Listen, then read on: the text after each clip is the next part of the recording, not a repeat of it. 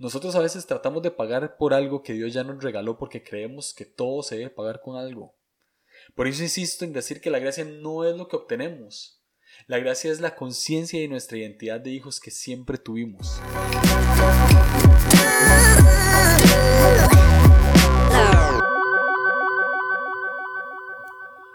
Hola, bienvenidos a otro episodio de Línea Curva, un episodio regular ya.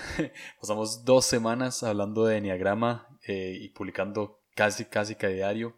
Y de verdad estoy muy agradecido por, por toda la gente que escuchó. Este, no es la primera vez que lo digo y creo que no va a ser la última, que superó mis expectativas totalmente. Y, y nada, ahí está la serie. Eh, los que están interesados en el tema de Enneagrama y demás pueden ir ahí, escuchar cada eneatipo escuchar su tipo o el de alguien más y, y nada, de verdad muchísimas gracias por, por apoyar no solo la serie, sino el, el podcast en, en, general. De verdad que estoy muy, muy agradecido y muy emocionado y, y al ver eh, la reacción de cada uno de ustedes, pues me anima más a, a, seguir dándole ahí. Los que me han escrito saben que, que con todo gusto hablamos de cualquier tema y y nada, de verdad, muchísimas, muchísimas gracias. Eh, hoy, hoy tengo un tema que, que ha venido, uf, ha, estado en, mi mente desde hace mucho, mucho, mucho tiempo. Y cada vez como que lo, como que lo trato de, mejorar. Eh, hay cosas, obviamente, que quito y hay cosas que, que, dejo. Y lo que quiero hablar hoy es, es acerca de una historia. Eh, es una historia de gracia. Es una historia de gracia ficticia. Eh, pero que, uff, desde que la leí, eh, cala en mi corazón y no, no, no, puedo dejar de hablar de ella cada vez que, que se me viene a la mente. Y, este es uno de esos momentos. Em, hace algún tiempo empecé a adquirir el hábito de la lectura. No, no, no.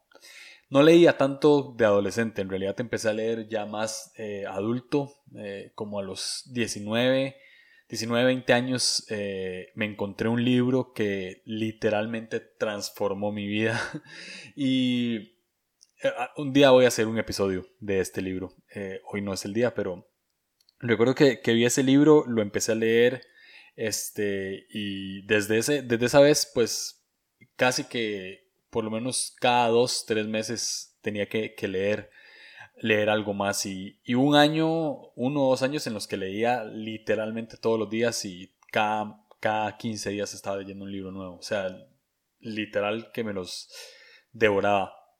Eh, el hábito como que empezó a bajar durante un tiempo, pero ahí seguía. O sea, no puedo pasar, no puedo pasar muchos meses sin leer porque ya como que necesito la dosis.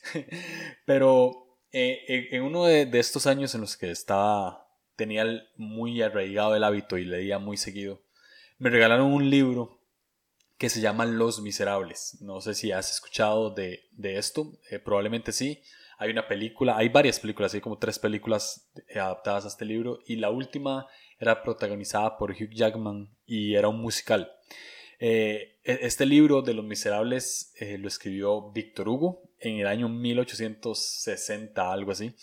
Y pues alguien me lo regaló, eh, un tío me lo regaló y, empecé a leer desde el principio. Y ya, ya cuando uno es cristiano, pues tiene como un chip ahí en el que toda historia, sea cual sea la historia, este, la adaptamos a Dios de alguna manera.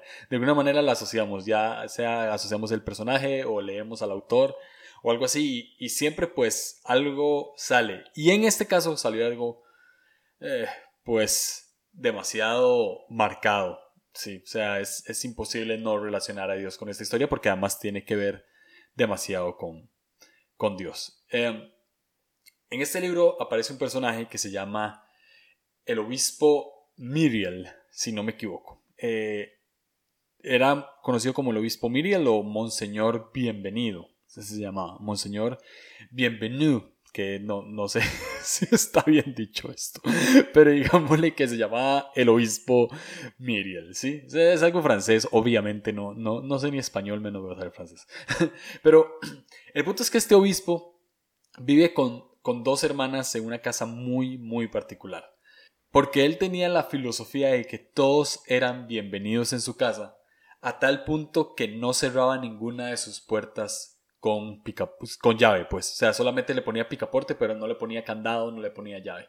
Entonces, literalmente cualquier persona podía entrar a esta casa a cualquier hora, ¿sí? Podía este, entrar, comer con ellos, conversar con ellos, eh, eh, no sé, dormir con ellos, tenía cuartos para huéspedes, para huéspedes y demás.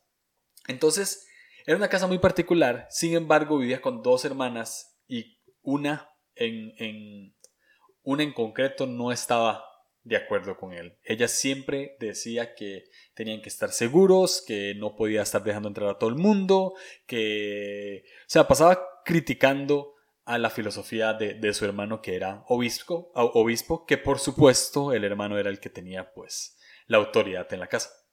Y en una de tantas cenas entre este obispo y sus, y sus hermanas, eh, esta hermana, la, creo que se llama Batistina, creo que se llama, no, recuerdo bien el nombre, pero eh, ella, eh, vamos a decirle Bab, la hermana Bab, este, empieza a contarle a su hermano que, que hay un hombre que acaba de salir de la cárcel y que se dirige a un pueblo que está muy cerca de la ciudad donde ellos viven.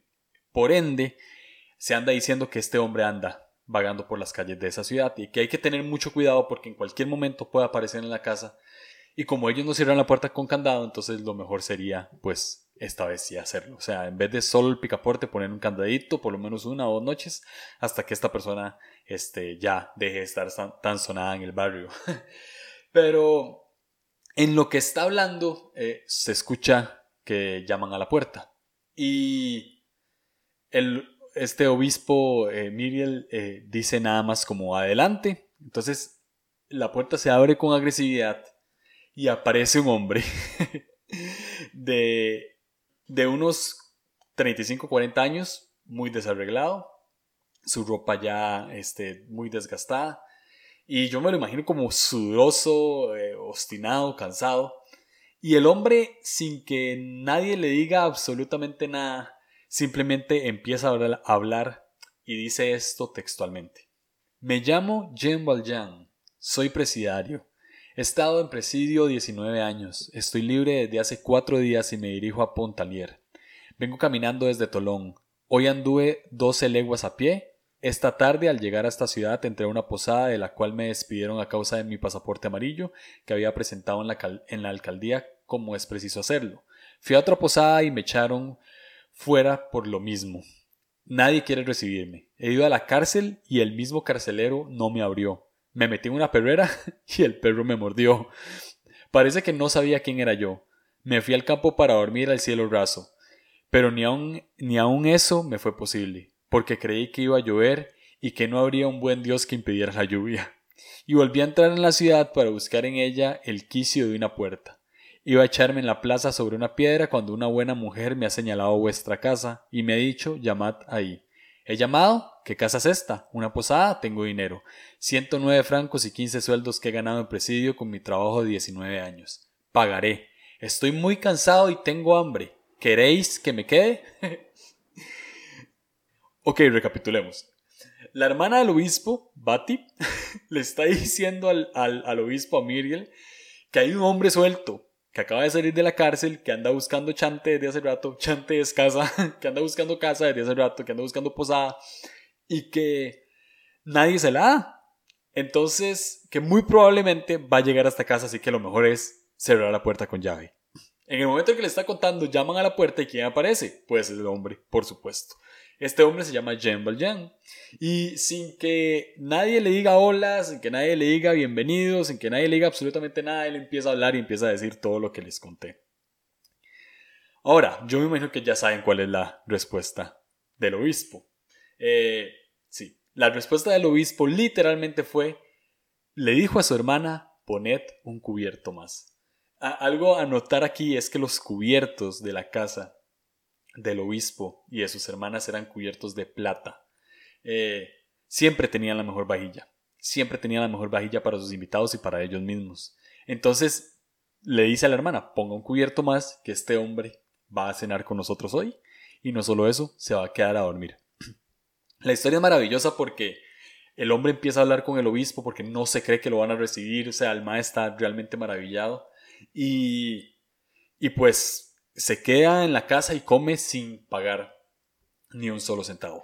Ahora, podríamos decir que tenemos una suficiente historia de gracia, que ya es suficiente gracia que lo hayan dejado entrar, que lo hayan dejado cenar ahí, que lo hayan dejado dormir sin pagar absolutamente nada. Podríamos decir que eso ya es gracia. Y es una fascinante historia de gracia y podría continuar con mi mensaje. Sin embargo, eh, hay algo mejor para la vida de Jean Valjean y, es aquí donde realmente entra la historia de gracia.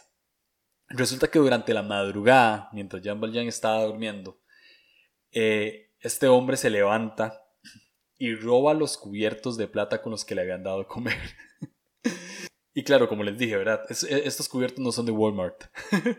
estos cubiertos, este, no los compraron en cualquier lugar. Son cubiertos de plata. Fácil, fácil, fácil. Vienen del Vaticano como regalo del Papa.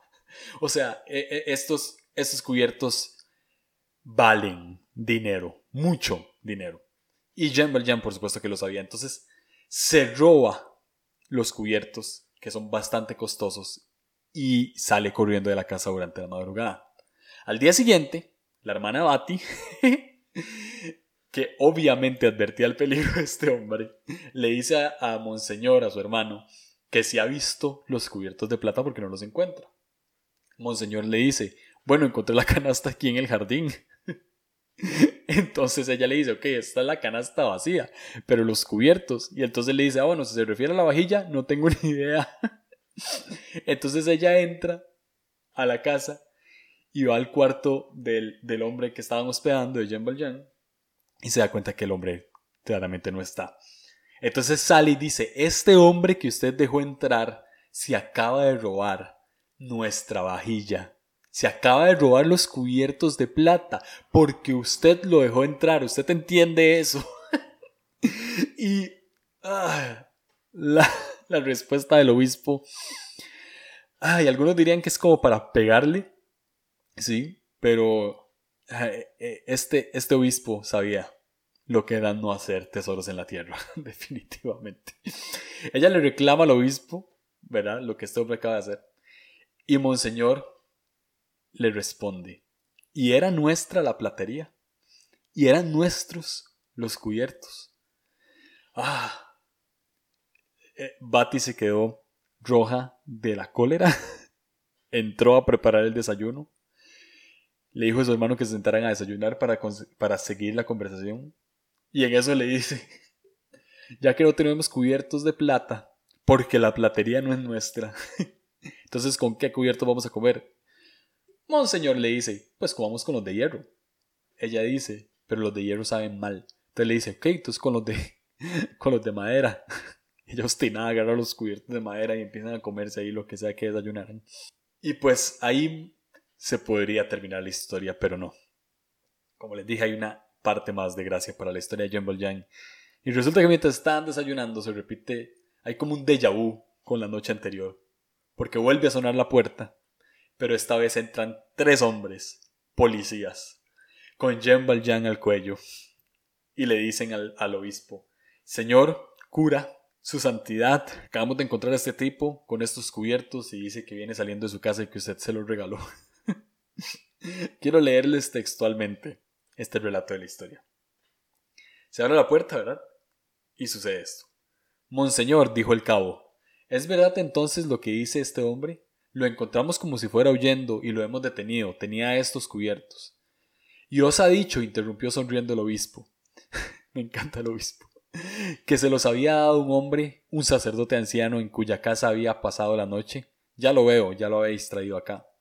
Entonces, dijo el policía, ¿podemos dejarlo libre? Sin duda, dijo el obispo. Los policías soltaron a Jean Valjean, que retrocedió. Es verdad que me dejáis, dijo con voz casi inarticulada y como si hablase en sueños. Sí, te dejamos. ¿No lo oyes? dijo el policía. Amigo mío, dijo el obispo, tomad vuestros candeleros antes de iros. y fue a la chimenea, cogió los dos candelabros de plata y se los dio. Las dos mujeres lo miraban sin hablar una palabra, ya imagino la cara de Bati, sin hacer un gesto.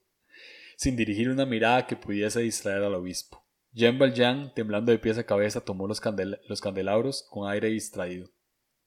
Ahora, dijo el obispo, id en paz y a propósito, cuando volváis, amigo mío, es inútil que paséis por el jardín. Podéis entrar y salir siempre por la puerta de la calle. Está cerrada solo con picaporte, día y noche. Y luego, viendo a los policías, les dijo, señores, podéis retiraros. Los policías abandonaron la casa. Parecía que Jean Valjean iba a desmayarse.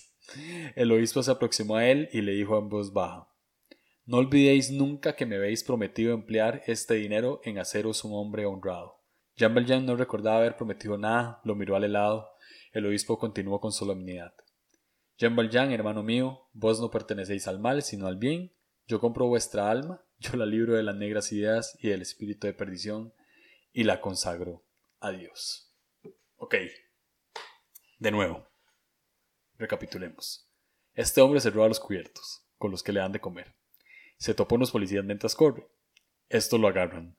Él dice que se lo regala un sacerdote. Lo llevan a la casa del sacerdote y este, en vez de confirmar el robo, afirma la teoría del ladrón y de feria le regala unos candelabros de plata más unas palabras de ánimo. Wow.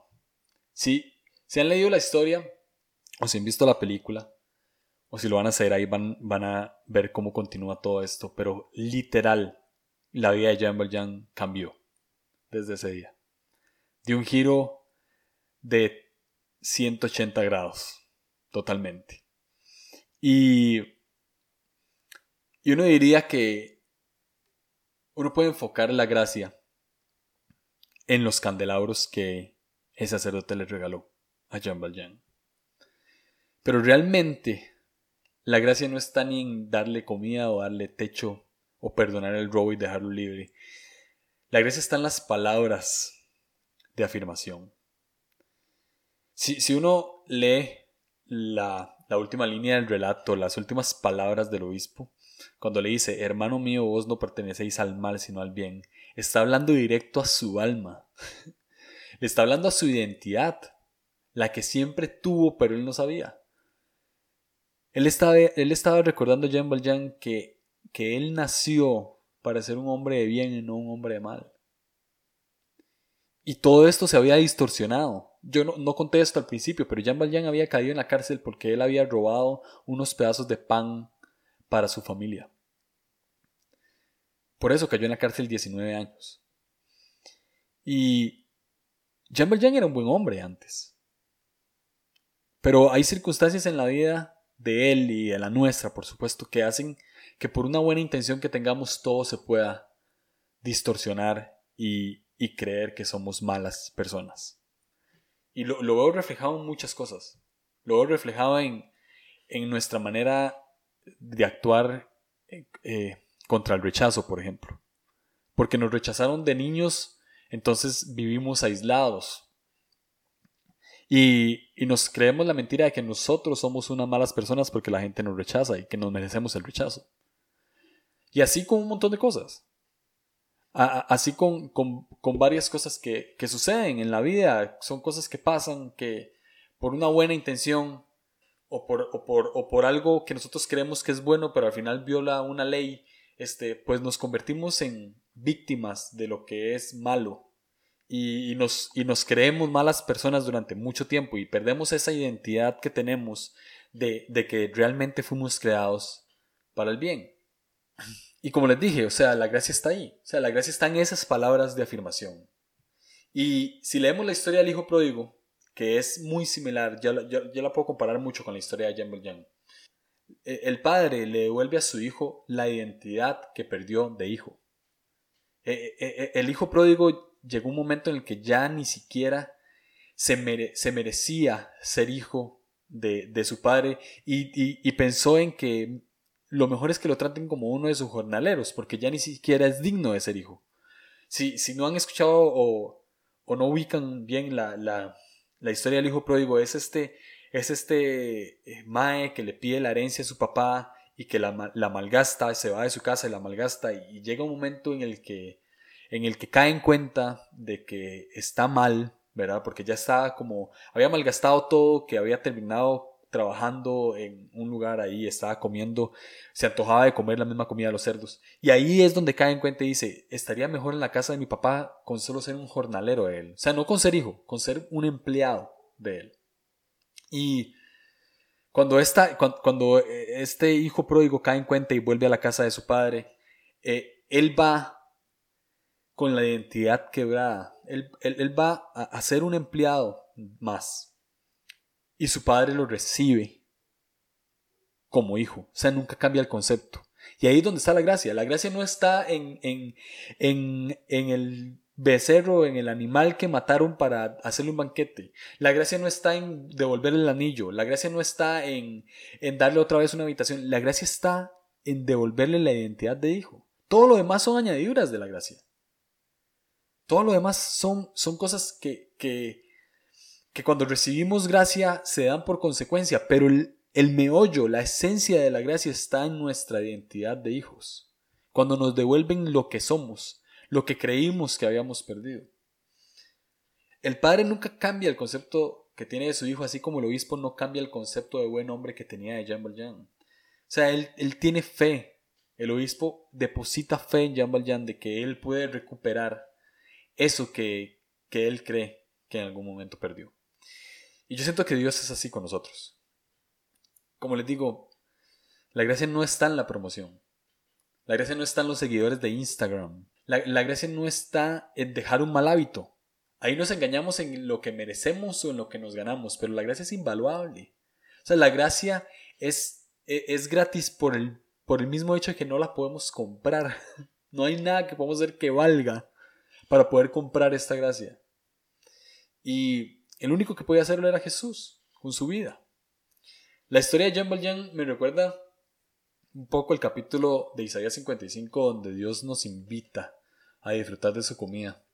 No sé si lo han leído, pero eh, eh, el versículo dice algo así como, vengan y coman y, vengan y beban sin, sin gastar nada y, y añade como no gasten en lo que no vale la pena. Jean iba a pagar por algo que el obispo le iba a dar gratis. ¿Y por qué el obispo lo iba a dar gratis? Porque sabía que no pertenecía a él. Nosotros a veces tratamos de pagar por algo que Dios ya nos regaló porque creemos que todo se debe pagar con algo. Por eso insisto en decir que la gracia no es lo que obtenemos. La gracia es la conciencia de nuestra identidad de hijos que siempre tuvimos. Lo que obtenemos es solamente consecuencia de la gracia, pero no es la gracia misma. Y, de verdad debemos de cuidar nuestro corazón en confundir ambas, porque el confundir eh, podemos adoptar como un espíritu de orfandad. No sé, no sé si se entiende. Que nos puede cegar y engañar de que no merecemos estar en casa otra vez porque no merecemos a nuestro Padre. Y el mensaje que tengo hoy eh, eh, es trillado, pero es necesario. Tan necesario para ustedes como para mí. no somos huérfanos ni víctimas, somos hijos. Sí, lo voy a volver a repetir, no somos huérfanos ni víctimas, somos hijos. Dios ha, depositado en nosotros el Espíritu Santo para remover ese espíritu de orfandad que tenemos muchas veces. Por eso nos devuelve nuestra identidad de hijos. Y hay que aprender a disfrutar eso. Hay que aprender a disfrutar esa gracia. Y tener conciencia de que es inmerecida. Y es tan inmerecida que podemos agradecerla de una mejor manera. Ah, esto créanme que me duele mucho. me pega más a mí. Y ah, algo que, que se me viene a la mente es que a veces cuando vemos la historia del hijo pródigo, vemos al padre y vemos al hijo pródigo y también hay otro tercer personaje que es el hijo mayor. Y el hijo mayor necesita la gracia tanto como el hijo pródigo. El hijo mayor llega y le reclama al papá que siempre ha estado con él y que nunca le ha matado ni al menor de los becerros para disfrutar. Y el padre le dijo a su hijo mayor, todo lo que yo tengo también es tuyo.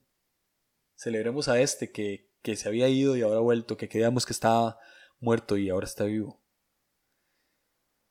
Y, pero le dice, vos siempre, vos siempre has estado conmigo. Y todo lo que hay en esa casa siempre ha sido tuyo. ¿Saben lo que pienso aquí? Que el, el hermano mayor pensaba que el hijo pródigo solamente era su hermano menor. Pero el hijo mayor también era un hijo pródigo. Porque físicamente se puede, o superficialmente, se puede decir que el hijo pródigo es aquel que malgasta toda su herencia física, superficial. Pero la del alma, es la que tiene el hermano mayor. Él también era pródigo en su corazón porque todo lo que tenía dispuesto ahí no lo disfrutaba. Ah, creo que Jean Valjean también era un pródigo. Pero creo que el obispo fue pródigo en algún momento y supo dar de gracia lo que algún día recibió de gracia. Todos somos pródigos, pero todos podemos empezar a aceptar esta gracia y empezar a dar de esta gracia como la recibimos. De gracia. Espero que este episodio les haya gustado, espero que se haya entendido todo lo que dije. Eh, de verdad, tengo este mensaje para vos y para mí, y es que no somos huérfanos, sino que somos hijos. Y hay que aprender a disfrutar de esta gracia. Así que toma tus candelabros de oro o de plata y convertite en hombre honrado. No fuiste hecho para el mal, fuiste hecho para el bien. Nos escuchamos.